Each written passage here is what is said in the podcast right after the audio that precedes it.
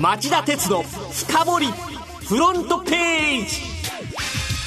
皆さんこんにちは番組アンカー経済ジャーナリスト町田鉄です皆さん、こんにちは。え今日は杉浦さんがお子さんの関係でお休みということで、私、若林理香がアシスタントを務めます。よろしくお願いします。よろしくお願いします。ところで町田さん、コーヒーお好きですか？大好きですよ。1日5、6杯は飲んでますよ。まあもうどこにでもカフェありますしね、はい。コーヒー飲む機会多いという方多いと思うんですが、実は最近、ベトナム産の輸入量が急増しているそうなんですね。はい貿易統計によりますと昨年1月から11月のベトナム産コーヒーの輸入量は前年同期と比べて15%増の9.4万トンに急増輸入コーヒー全体に占めるシェアも25%に跳ね上がり首位ブラジルの27%を猛追しているそうなんです。若林さん知ってました、はい、そのベトナムですけど、えー、実は世界第2位のコーヒー生産国なんです。2位ですか、はい、コロンビアとかじゃなくて。なくて、えー、でベトナムが主に栽培しているのは、えー、ロブスターっていう種なんですけども、はい、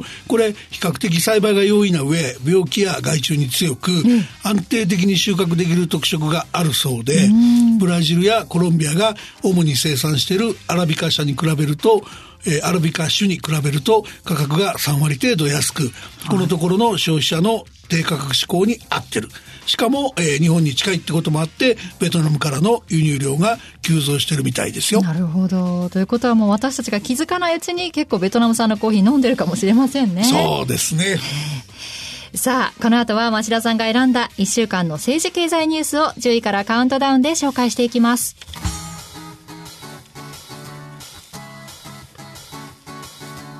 町田鉄の深掘りフロントページ。はい、えー、まずは今週10位のニュースはこれです。空飛ぶタクシー試験飛行に成功。アメリカの航空機大手ボーイング社は水曜自動運転を使った空飛ぶタクシーの試験飛行に成功したと発表しました。試作機は電動で50マイルおよそ 80km の範囲を自立飛行できる設計になっておりヘリコプターのように垂直に離陸し空中で静止するホバリングをした後に着陸したということです。空飛ぶタクシーは航空大手のエアバス社やドイツの自動車大手アウディ、アメリカのライドシェア大手のウーバーテクノロジーズ社などが開発を進めており、商用化に向けた開発競争に弾みがつきそうです。続いて第9位のニュースは。ZOZO 出品停止相次ぐ。昨年末に始まった割引サービスがきっかけで ZOZO が運営する日本最大級の衣料品通販サイト ZOZO タウンへの出品を停止する企業が相次いでいます。発端は ZOZO が昨年12月25日から、えー、税別で年3000円、または月500円を払う会員を対象に ZOZO での買い物価格を常時10%割引くサービスを始めたこと。出店企業はブランド価値の既存の懸念や自社店舗との価格差が出ることを嫌って撤退に踏み切っているようです。続いて8位のニュースは。スバル国内工場が停止。調達部品に不具合。スバルは水曜、国内唯一の完成車工場である群馬製作所の稼働を先週水曜から停止していたと発表しました。外部から調達している主要部品の一部に不具合が見つかったためで、早ければ来週月曜にも生産を再開するとしています。この群馬製作所っていうのは、スバルの国内唯一の完成車工場なんですね。はい、トヨタ向けの OEM 車とか輸出車も生産しており、すでに出荷した車のリコールの可能性も出てると言います。タイムリーディスクロージャーの観点からすると、あまりにも発表が遅すぎる。スバルはここ2年、無資格者による完成検査完成検査という不正やリコールが相次いでいます。今回の情報開示の遅れを見ても、全くガバナンスが改善されておらず、経営に統治能力がないことは明らかです。それでは7位のニュースはこれです。国交省過大請求で大和子会社に事業改善命令。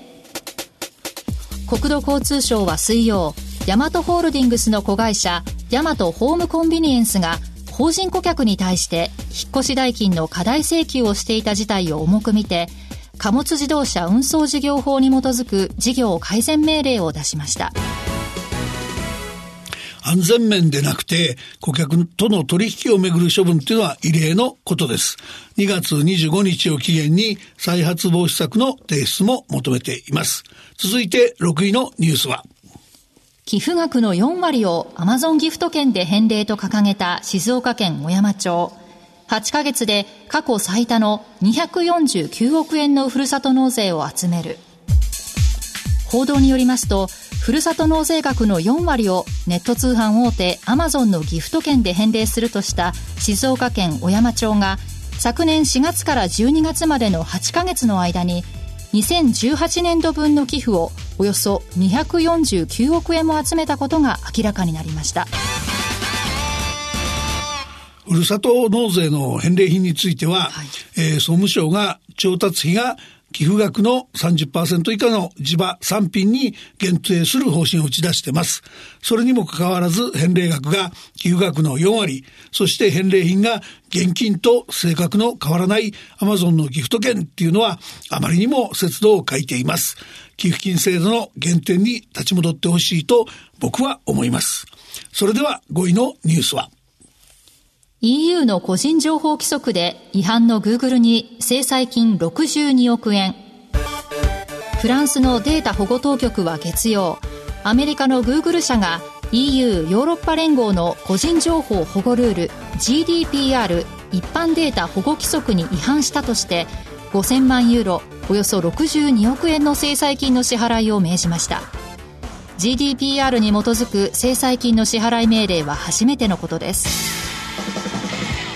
GDPR は昨年5月に施行された世界で最も厳格とされる個人データの保護規制です。EU 域内で取得したデータの域外への持ち出しも原則禁じてます。ただし、日本と EU は水曜日、相互の個人データの流通を例外的に認め合うことになりました。ヨーロッパに拠点を持つ日本企業にとっては、現地法人の人事情報などを日本で一括管理できるようになるなど大きなメリットがありそうです。続いて第4位のニュースはゴーン被告が辞任し、ルノーで新会長と新 CEO が誕生。日本で有価証券報告書の虚偽記載の罪などで逮捕・勾留中のカルロス・ゴーン被告がフランスのルノーの会長と CEO 最高経営責任者職を辞任したことを受けルノーは木曜午前から取締役会を開き新会長にフランスのタイヤ大手ミシュランのジャン・ドミニク・スナール CEO を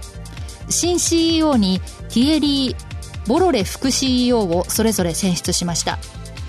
ルノー日産グループの次の経営上の焦点はフランス政府が求めている両社の経営統合問題に移ることになります。経営統合については、フランスのルメール経済財務大臣が木曜日、新しい体制を作る時だと述べ、強い意欲を見せたのに対し、日産の西川社長は、その夜の記者会見で、今、その議論をすべきではないと述べ、食い違いが鮮明になっています。ようやく日産が4月中旬開催を受け入れた臨時株主総会が荒れる可能性を否定できない状況だと思います。まずは10位から4位までのニュースをお送りしました。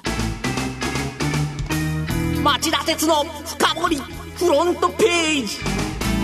はい、第3位のニュースはこれです。アメリカのハイイールド債市場に警戒感、景気に影響を及ぼす懸念も。アメリカの債券発行市場で債務不履行リスクの高いハイイールド債の取引への警戒感が広がっています。調査会社ディールロジックによりますと昨年秋以来の混乱を受け昨年12月にハイイールド債の新規発行が1995年以降初めてゼロになったのに続き今年は償還総額が1900億ドルおよそ20兆円を超えるエネルギー企業の債券借り換えが円滑に進むかどうか予断を許さない状況でこうした企業の投資の抑制とアメリカの景気下押しが懸念されています。これは世界全体の景気の先行きが懸念されるという話ですね。はい。今週はこうした世界景気の先行きを懸念する発言や動きが相次ぎました。まず月曜日、中国国家統計局が発表した2018年の GDP が実質で前年比6.6%増と1990年以来28年ぶりの低水準にとどまった。同じ月曜日、IMF 国際通貨基金も世界経済見通しを改定し、今年の成長率予測を3.5%と前回の予測から0.2ポイント下方修正しました。さらに水曜日、日銀の黒田総裁が記者会見でリスクが高まってきている、十分注意する必要がある。と危機感を示しました。うん、この流れ、この動きを町田さんはどう見ていますか？あの、まあ、何度も言ってるし、皆さんもご存知だと思いますが、はい、米中の貿易戦争が企業業績の下振れとか、金融市場の混乱を招いており、世界や日本の実体経済に悪影響を及ぼす懸念は拭えません。はい、で、その、それに対して日銀は追加緩和の余地が乏しく、政府の、えー、財政出動もままならないのですから、難しい局面が来ても慌てないよう、覚悟と準備をする必要がありそうです。それでは第2位のニュースはこれです。特別監察委員会報告が出ても幕引きできず、毎月勤労統計の違法調査問題が泥沼化の一途に。毎月勤労統計で違法な調査が横行していた問題をめぐって厚生労働省の特別監察委員会が火曜に統計手法の取り扱いで一部に統計法違反があったと認定する報告書を公表し根本厚生労働大臣が自身を含む幹部職員ら合計22人の処分を発表しましたしかし事態は一向に収まらず泥沼化の様相を呈していますこの報告書をご覧になった町田さん、感想はどうでしょうか？はい、あの、客観的な立場を標榜するはずの監査委員会、監察委員会報告の歯切れが悪すぎましたよね。はい、特に組織的な隠蔽について、意図までは認められず、当茶を濁したのは、お手盛りの監査に過ぎないっていう印象を与えてしまった。うん、それから、外部の委員が厳しくやらなければならない厚労省の職員に対する聞き取り調査を身内の厚労省職員が代行していたことが、えー、明らかになって、これも検証の信頼性を失う原因になってます。加えて、隠蔽と疑われても仕方のない修正方法を取り、政策のえー、成功を演出しているかのように見える、えー、課題の水増しがあったことや、政府が重要と位置づける56の機関統計の4割にあたる22統計で作成ミスがあったことも明らかになっています。この不祥事、町田さんはどう考えていますか？あの、かつてですね、不祥事の結果、大蔵省が財務省と金融庁に解体されたことがあったんですが、はい、今回の厚労省はこれに匹敵するような見直しが必要じゃないでしょうかね。それからその今回の処理費用を歴代幹部に支払わせるような過去に例のない厳格な処分もしないと国民の信頼とか納得は得られないと僕は思います。それでは今週1位のニュースはこれです。監査法人に会計監査の不適正意見や意見不表明の説明を義務付け。企業の会計監査にあたって監査法人が決算書類のお墨付きである無限定適正意見や限定適正意見を付与せず落第の落印である不適正意見や意見不表明をつけた場合その理由をきちんと説明する責任を負わせることで投資情報の充実を目指そうという報告書を火曜金融庁の研究会がまとめました。このニュースの背景には何があるんでしょう？あの報告書に書いてはないんですけども、背景にあったとされているのは2017年3月期の UFO、有価証券報告書の監査意見をめぐる東芝と PWC 新た監査法人の対立です。両社は2016年末に発覚したアメリカの原子力事業の損失を計上する時期について見解が割れ、UFO に必要な監査法人の監査意見が得られず、2017年6月末だった UFO の提出期限を守れなかった。はい。はい報告書の中身、ポイントは何でしょうか？あの、そもそも監査意見というのは4種類存在します。ええ、会計士が適正って保証する場合が、無限定適正と限定付き適正。はい、で、ダメだこれはっていう時は不適正もしくは意見不表明の4つなんですね。はい、で、東芝ではどれに当たるかがなかなか明らかにされず、混乱に拍車がかかったため、今回の報告では UFO の正しさを保証できないという不適正とか不表明をつける場合には、監査法人に説明責任を負わせるっていう方針を打ち出しました。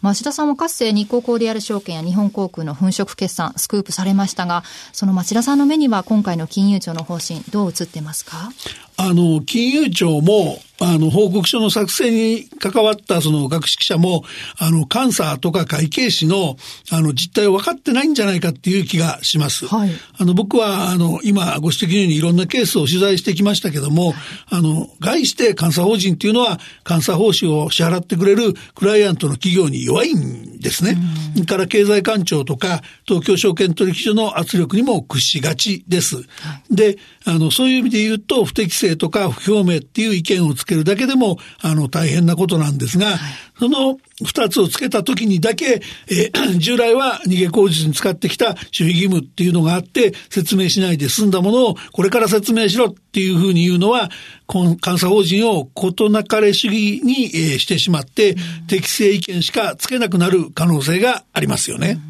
その監査法人自体、そんなに弱い立場になったのはどうしてなんでしょうかね？あの、僕は大きな節目は2011年3月期の東京電力の決算だったと思ってます。はい、これあの、福島第一原子力発電所事故があって、巨額の賠償責任が発生して、実質破綻状態だったにもかかわらず、当時担当だった新日本監査法人が、あの、まだ損失額が確定していないから破綻してないっていう無茶苦茶な会計処理を飲まされた決算なんですね。はい、で、当時は圧力をかけたのが、えー、東電を潰したくなかった経済産業省とか、上場廃止を避けたい東京証券証券取引所の幹部で、新日本は事なかれに陥りました。そんなことがひどい話ですね。はい。で、でもね、こういうふうに、その適正意見を、あの、つけ結果的につけたものにこそむしろ問題は多いので、えー、どちらか一方じゃなくて、両方ともきちんと説明させるべきだと僕は思うんですね。はい、そういう意味で片方だけ求める金融庁の報告書はバランスを欠いてて、歪んだ結果を招くと僕は思います。なるほど。以上、町田さんが選んだ10のニュースをカウントダウンで紹介してきました。さて、今晩11時からお送りする町田鉄の深掘りはどういう内容でしょうか？お粗末な日本企業の個人情報保護。T カード問題は氷山の一角だっていうタイトルでお送りします、うん、T カードの発行元が個人情報を捜査令状がなくても捜査当局に提供していたということがネット上で大きな問題になっていますよね。今晩詳しくお伝えしますそれでは今晩町田鉄の深掘りで再びお耳にかかりましょう。さようなら